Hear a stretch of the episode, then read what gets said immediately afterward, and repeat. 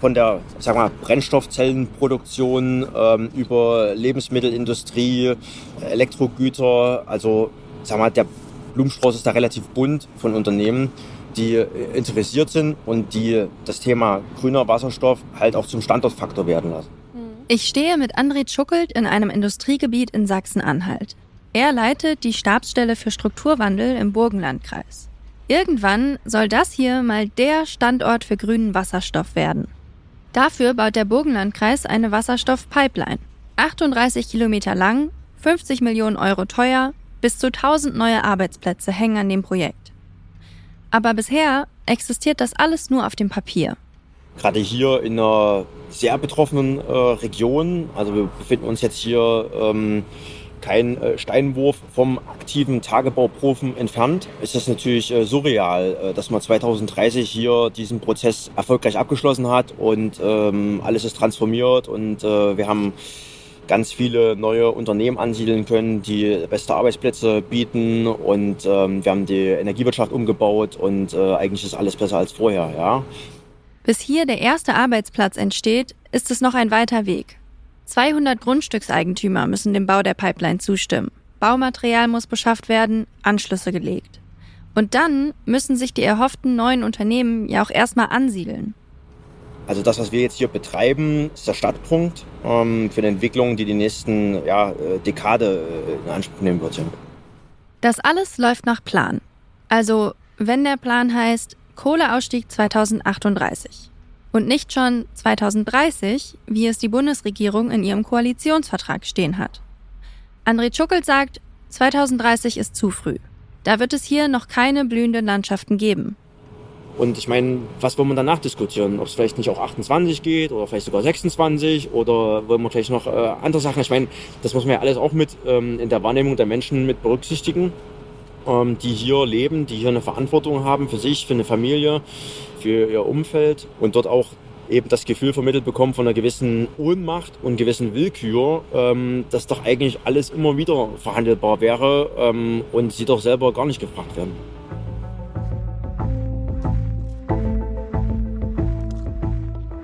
Er ist nicht der Einzige, dem die Debatte um 2030 auf die Nerven geht. Ob ich wollte oder nicht, fast jeder meiner Gesprächspartner kam irgendwann auf 2030 zu sprechen. Wofür es kein Verständnis gibt, ist, wenn man in diese Pläne, die mühevoll aufgestellt worden sind, jetzt versucht von der Seite nochmal hinein zu verhandeln und auf einen früheren Kohleausstieg hindrängt. Wenn wir vor 2030 aussteigen, funktioniert der Plan nicht mehr. Also es ist eine große Gefahr. Wenn ich das politisch will, muss ich auch die Folgen davon tragen. Wenn man weiß, man hat vielleicht nicht 18 Jahre Zeit, um sich auf so eine Situation vorzubereiten, sondern nur 10, das ist ein fundamentaler Unterschied.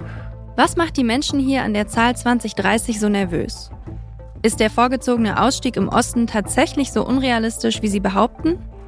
Oder müssen wir früher raus aus der Kohle, um unsere Klimaziele überhaupt noch erreichen zu können?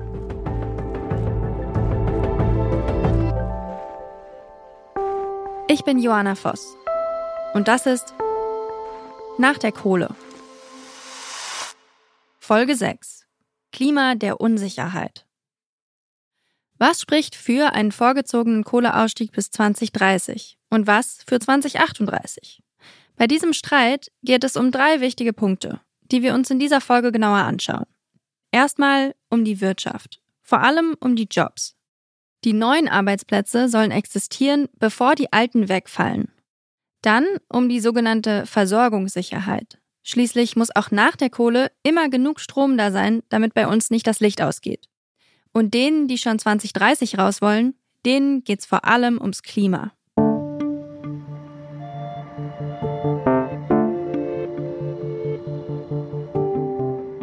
Fangen wir mal beim Klima an. Genauer gesagt beim Koalitionsvertrag der Ampel. Da steht 2030 drin. Der vorgezogene Kohleausstieg war das zentrale Wahlversprechen der Grünen. Diese nächste Bundesregierung, die ist die, die noch aktiv Einfluss auf die Klimakrise legen kann. Und das heißt dann, wir müssen früher aus der Kohle aussteigen. Und zwar deutlich vor 2038. Wir können doch nicht 17 Jahre lang weiter so machen, als wäre nichts passiert. Deswegen ist für mich klar, die nächste Bundesregierung muss den Kohleausstieg vorziehen auf 2030. Ganz so klar stand es dann aber am Ende doch nicht im Koalitionsvertrag. Da steht nämlich das Wörtchen idealerweise im Satz. Heißt so viel wie, wenn's geht, dann 2030, aber ein Muss ist das nicht. Und die Gegner von 2030 sagen, es gibt einen noch viel wichtigeren politischen Vertrag. Das Kohleausstiegsgesetz. Das setzt den Kompromiss der Kohlekommission um, um den jahrelang gerungen wurde. Und da steht 2038 drin. Nur sagen da wiederum die anderen, das reicht eben nicht. Naja, wenn wir die Klimaziele erreichen wollen, die die Bundesregierung sich selber gesetzt hat, dann müsste es 2030 sein, weil sonst schaffen wir es in der Tat nicht. Da wäre 2038 äh, zu spät. Das ist die Energieökonomin Claudia Kempfert vom Deutschen Institut für Wirtschaftsforschung. Sie gehört zum Team 2030. Ja, die Verbrennung von äh, Kohle ist äh, enorm emissionsintensiv, äh, die emissionsintensivste Form der Energieerzeugung, die es gibt. Dass Kohle extrem klimaschädlich ist, steckt schon im Namen. Kohle besteht nämlich fast ausschließlich aus Kohlenstoff. Und wenn der verbrannt wird, dann entsteht Kohlenstoffdioxid, also CO2. Das ist gerade in Deutschland ein besonders großes Problem, denn Deutschland ist der größte Kohleproduzent in Europa. Viele NGOs wie Greenpeace, der BUND oder die Agora Energiewende sagen deshalb, um unsere nationalen Klimaziele nach dem Pariser Abkommen zu erreichen, muss bis spätestens 2030 Schluss sein mit der Kohle.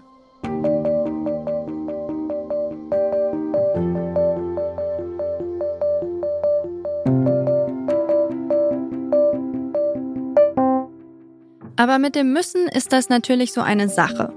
Weil bei den Klimazielen wird ja wirklich alles zusammengerechnet, damit wir netto unter 1,5 Grad landen.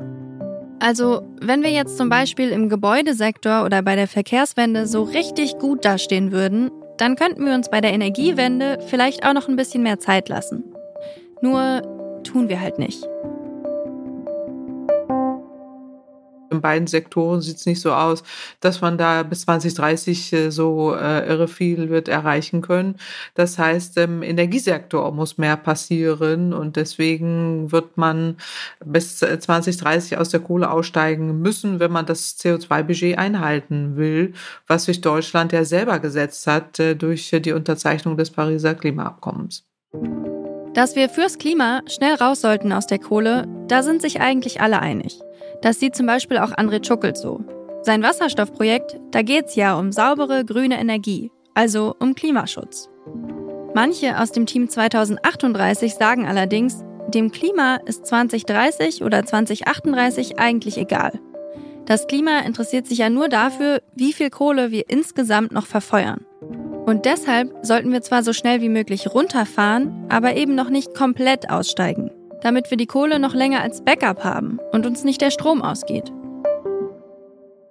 Und damit sind wir beim nächsten großen Thema, bei der Versorgungssicherheit. Um dieses Übermorgen zu erreichen, sind wir gezwungen, Maßnahmen zu treffen, die wirklich wehtun. Zu nennen sind, dass wir die Kohlekraftwerke aus der Reserve in den Betrieb bringen werden, Wirtschaftsminister Robert Habeck, ein paar Monate nach dem russischen Angriff auf die Ukraine. Ihr erinnert euch bestimmt. Statt die Kohle weiter zurückzufahren, wurden da sogar alte Kohlekraftwerke wieder reaktiviert, weil es plötzlich kein billiges Gas aus Russland mehr gab. Mittlerweile ist das nicht mehr nötig.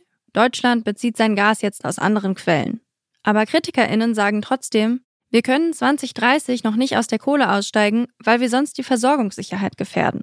Also, dass wir alle und auch die Industrie immer genug Strom haben. Schauen wir uns das also nochmal genauer an. Wenn wir raus sind aus der Kohle, dann muss unser Strom aus anderen Quellen kommen. Wir brauchen für den Ausstieg also jede Menge erneuerbare Energien. Beim Solarstrom stehen wir da gerade schon ziemlich gut da. Bei der Windenergie, naja, da müssen wir noch deutlich schneller werden. Das Problem ist aber, wir brauchen auch dann Strom, wenn keine Sonne scheint und kein Wind weht. Dunkelflauten nennt man das. Und für diese Dunkelflauten brauchen wir ein Backup für die Erneuerbaren. Irgendwann soll das mal grüner Wasserstoff werden. Aber bis es soweit ist, dauert es auf jeden Fall noch. André Tschuckelt sagt ja zum Beispiel, seine Wasserstoffpipeline, die ist 2030 auf jeden Fall noch nicht fertig. Und auch bei anderen Projekten ist er skeptisch, dass wir schnell genug sind. Die Vorhaben und Projekte, die wirklich strukturwirksam sein sollen und strukturwirksam sind, die brauchen Jahre, um sie zu entwickeln, um sie zu einem Erfolg werden zu lassen. Ähm, da sind auch noch viele Risiken, da kann auch noch vieles zum Erliegen kommen, wo man nochmal neue Ansätze äh, verfolgen muss, ähm, um der Deindustrialisierung und dem Umbau der Energiewirtschaft hier auch äh, Rechnung zu tragen. Von daher im Ergebnis äh, kann ich nur sagen, dass das uns bis 2030 in der Form nicht äh, äh, gelingen wird. Bis grüner Wasserstoff der Backup für Dunkelflauten sein wird, soll erstmal Erdgas überbrücken. Das ist zwar auch nicht besonders klimafreundlich, aber immerhin besser als Kohle. Und Kraftwerke für Erdgas können, anders als Kohlekraftwerke, relativ schnell umgerüstet werden, damit sie auch mit grünem Wasserstoff funktionieren. Der Plan ist also, sehr schnell sehr viele Gaskraftwerke bauen. Dann so schnell wie möglich raus aus der Kohle. Und dann nach und nach die Gaskraftwerke umstellen auf grünen Wasserstoff. Claudia Kempfert ist optimistisch man sieht ja jetzt schon, es passiert äh, was und es passiert auch äh, schneller. Je schneller wir da sind und je mehr auch passiert, desto eher wird man auch damit rechnen müssen, dass die Kohleverstromung äh, zurückgeht. Was wir aktuell schon beobachten, äh, geht in Richtung Energiewende und die ist deutlich schneller, als äh, dass wir bis 2038 warten müssen. André Tschuckelt ist da skeptischer. Die ganzen bürokratischen Vorgaben, die die Politik setze, passen aus seiner Sicht nicht zu dem Turbotempo, das von ihm in der Energiewende verlangt wird. Und oftmals ist meine Wahrnehmung, blockieren wir uns natürlich auch ein bisschen selber, weil wenn wir auf der einen Seite halt Druck machen und unendlich schnell und sofort und am besten äh, alles morgen, ja, äh, uns aber auch mit planungsrechtlichen Erfordernissen, äh, mit Gesetzen und Richtlinien und Verordnungen und sich äh, Vorgaben in der Peripherie beschäftigen müssen, die irgendwie auch alle noch berücksichtigt werden, dann, dann passt es halt auch irgendwo dann nicht zusammen.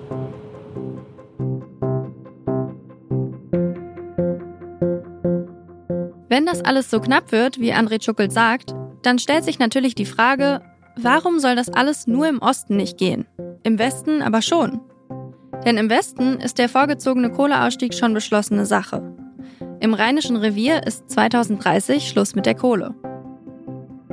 Das Kohleunternehmen da, RWE, hat mit der Bundesregierung einen Deal gemacht. Darin geht es um Lützerath, um die Laufzeit von Kraftwerken und auch da sind nicht alle happy. Aber fest steht, 2030 ist im Rheinischen Revier Schluss. Und RWE bekommt dafür 2,6 Milliarden Entschädigung.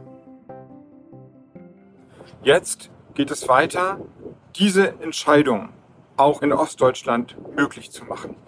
Eine ähnliche Situation zu schaffen wie die im Rheinischen Revier unter den verschiedenen Bedingungen, eine klimaneutrale, CO2-mindernde Energieversorgung aufzubauen, so schnell wie es geht. Robert Habeck würde gerne auch im Osten so einen Deal machen. Aber es sieht gerade nicht danach aus, als hätte der Osten darauf besonders viel Lust. Und wenn man auf die Gründe dafür schaut, dann landet man immer wieder bei einem Thema. Jobs. Zum Beispiel André Tschuckels Wasserstoffpipeline. Die bis zu 1000 Jobs, die da im Burgenlandkreis entstehen, die werden 2030 definitiv noch nicht da sein. Der Energieminister von Sachsen-Anhalt, Armin Willingmann, formuliert es im Deutschlandfunk so. Wenn man jetzt tatsächlich ernsthaft erwägt, früher auszusteigen, was klimapolitisch sinnvoll ist, dann muss man diese Arbeitsplätze versuchen, schneller zu schaffen. Und wenn das nicht gelingt, dann wird es auch keinen früheren Ausstieg geben. Das eine hängt mit dem anderen zusammen. Da ist sie wieder, die Angst vor dem Strukturbruch. Gibt es hier im mitteldeutschen Revier wirklich zu wenig Jobs, wenn wir früher aus der Kohle aussteigen? Mich interessiert, was Claudia Kempfert dazu sagt. Die Menschen im Revier, das habe ich sehr oft gehört bei meiner Recherche, befürchten eine Deindustrialisierung und haben so eine ja fast schon traumatische Erfahrung aus dem Strukturbruch 1989-90 und haben große Angst, dass das durch den Kohleausstieg sich wiederholt. Was sagen Sie denen? Äh, diese Angst ist ja verständlich und äh, die kennen wir auch äh, seit über zehn Jahren, wo wir debattieren auch über den Kohleausstieg. Die Kohlekommission wurde genau aus den Gründen gebildet in Deutschland, damit eine Einigung geschaffen wird. Und aus dem Grund hat man sich ja entschieden, so umfassend finanzielle Unterstützung zu geben in einer Größenordnung, die Deutschland ja auch noch nie für einen derartigen Strukturwandel bereitgestellt hat. Soll heißen, ja, die Sorge ist verständlich, Aber deswegen gibt's ja auch richtig viel Geld für den Strukturwandel. Und noch etwas betont Kempfert. Dieses ganze Hin und Her um 2030 oder 2038 ist eigentlich eine künstliche Diskussion. Der Energiemarkt werde seine eigenen Fakten schaffen, weil sich die Kohle schon bald nicht mehr lohnen wird. Und zwar weit vor 2038. Man muss einfach auch die energiewirtschaftlichen Fakten äh, zur Kenntnis äh, nehmen. Kohle wird immer unwirtschaftlicher, also Strom herzustellen mit Kohlekraftwerken wird immer unwirtschaftlicher, gerade vor dem Hintergrund, dass es sich europäisch äh, durch den CO2-Preis, der stark steigt, immer weniger lohnt und auch immer weniger nachgefragt wird. Wir sehen das ja. Wer in Europa CO2 ausstößt, braucht ein CO2-Zertifikat. 2019 hat das Verbrennen von einer Tonne CO2 noch 25 Euro gekostet. 2024 sind es schon 45 Euro. Und es wird noch viel, viel teurer. Das heißt, der Kohleausstieg kann durchaus marktgetrieben sehr viel früher kommen. Und das muss man auch zur Kenntnis nehmen und sich da nicht an politische Zahlen hängen, die ja künstlich ähm, erarbeitet wurden mit 2038. Ein marktgetriebener Ausstieg bis 2030. Tatsächlich rechnet die Bundesregierung in der Realität schon längst mit genau diesem Szenario. Wenn man auf die offiziellen Prognosen des Umweltbundesamtes schaut, ist da schon längst mit eingerechnet, dass das letzte Braunkohlekraftwerk in Deutschland 2030 vom Netz geht. Dann gibt es aber immer noch die, die zumindest offiziell nicht mit 2030 rechnen, nämlich die ostdeutschen Ministerpräsidenten.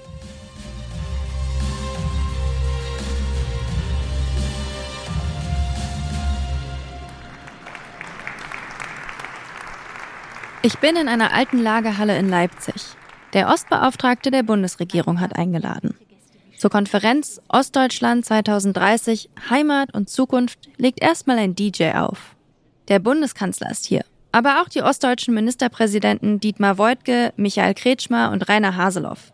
Die drei sind geschlossen gegen den vorgezogenen Kohleausstieg. Und alle halten sie heute eine Rede. Mit der 2030 im Titel der Veranstaltung denke ich, kann es ja nur zum Showdown in Sachen Kohleausstieg kommen. Aber genau das passiert dann einfach nicht. Stattdessen loben alle den weiten Weg, den der Osten seit dem Mauerfall gegangen ist. Der sächsische Ministerpräsident Michael Kretschmer spricht sogar von einem Wunder. Aber kein Wunder, das vom Himmel gefallen ist, sondern ein menschengemachtes Wunder. Es geht viel um Freiheit, Ideen, Zukunft. Diese Erfolgsgeschichte in den neuen Ländern ist eine Geschichte von Freiheit, von Ideen, von Kreativität. Die brauchen wir auch in der Zukunft. Carsten Schneider, der Ostbeauftragte der Bundesregierung, sagt, ich möchte in einem Osten leben, der aufbricht und den Fortschritt wagt. Und Olaf Scholz ist bewegt davon, dass es tatsächlich so ist, dass die Zukunft sich mit dem Osten Deutschlands verbindet, dass die modernsten Dinge, die in Deutschland stattfinden, ganz besonders im Osten Deutschlands stattfinden. Aber um das Kohleausstiegsdatum tänzeln sie alle wie auf Zehenspitzen herum. Bei Michael Kretschmer wird es besonders kryptisch. Und Ihnen, Herr Bundeskanzler, möchte ich sagen, es ist bei Ihnen ja so, dass ein Ja und ein Ja ein Ja ein Ja ist und ein Nein ein Nein. Wir hören lieber das Ja als das Nein, aber es ist wichtig, dass es genauso ist. Vielleicht eine subtile Erinnerung daran, dass sich hier alle schon mal auf 2038 geeinigt haben. Aber konkreter wird es hier heute nicht.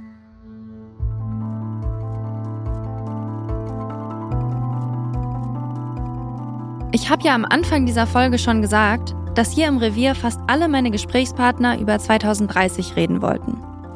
Dieses Datum ist hier unglaublich wichtig. Und als ich da mit André Schuckelt im Industriegebiet stehe, da habe ich das Gefühl, dass es am Ende vor allem um eins geht, um Autonomie dass hier niemand aus dem Westen vorschreibt, wo es im Osten langgeht, dass man gehört werden will und mitreden. Dass eben der Mensch an sich mit dem Wunsch nach Stabilität, nach Ruhe, nach Wohlstand, guten Auskommen, Sicherheit und Selbstverwirklichung natürlich dann auch irgendwo das Gefühl kriegt, ja, jetzt gerät ja irgendwas halt aus den Fugen, das wird alles zu viel und was, ich muss jetzt meine Heizung hier rausreißen und was, ich muss jetzt eine Solaranlage bauen und hier wollen sie mir jetzt eine Windkraft vor die Nase setzen und da wollen sie Industrie ansiedeln und die Kohle wird, äh, wird abgestellt und ist die Energieversorgung eigentlich noch sicher und was ist mit den Flüchtlingen und äh, in der Schule sind keine Lehrer da und die Busse fahren nicht und also da prasselt natürlich unheimlich viel auf jeden halt ein und nicht jeder ist auch so. Das geht so weit, dass Tschuckelt die Demokratie gefährdet sieht. Also Kohleausstieg ja, aber... Auf der anderen Seite müssen wir natürlich auch gucken, dass wir jetzt im Großen und Ganzen noch äh, alle uns da auch mitnehmen und nicht verlieren und am Ende halt in, in, in Situationen äh, laufen, ja, ich will jetzt nicht äh, den, den, Vergleich zu 33 bemühen, aber ja, wo auch die Demokratie halt irgendwo dann ins Wanken gerät. Können ganz normale Leute genug mitreden beim Strukturwandel? Ein Leipziger Marktforschungsinstitut hat 2000 Menschen dazu befragt. Das Ergebnis? Nur 15 Prozent der Leute im Revier haben das Gefühl, sie könnten sich aktiv am Strukturwandel beteiligen. Man liest das in der Zeitung, aber keiner weiß, was ist denn jetzt. Und äh, letztendlich ist es so, viele Menschen haben einfach Angst, weil es steht eine Veränderung an und Veränderung bedeutet für viele ja nicht immer Gutes. Und ähm, um dem Ganzen also wirklich die Kurve zu geben und zu sagen, okay, ja, ähm, da ist eine Veränderung, aber wir nehmen jetzt die Bürger mit, dafür sind wir eigentlich da. Das hört ihr in Folge 7, nächsten Samstag. Wenn euch dieser Podcast gefällt, dann schenkt uns doch ein Like auf der Plattform eurer Wahl und empfehlt nach der Kohle einer anderen Person weiter, an die ihr jetzt spontan denken müsst. Nach der Kohle ist eine Produktion vom Podcast Radio Detektor FM und wird gefördert von der Sächsischen Landesanstalt für privaten Rundfunk und neue Medien. Skript und Recherche Charlotte Thielmann und ich, Johanna Voss. Redaktion Stefan Ziegert. Musik Tim Schmutzler. Sounddesign Stanley Baldauf.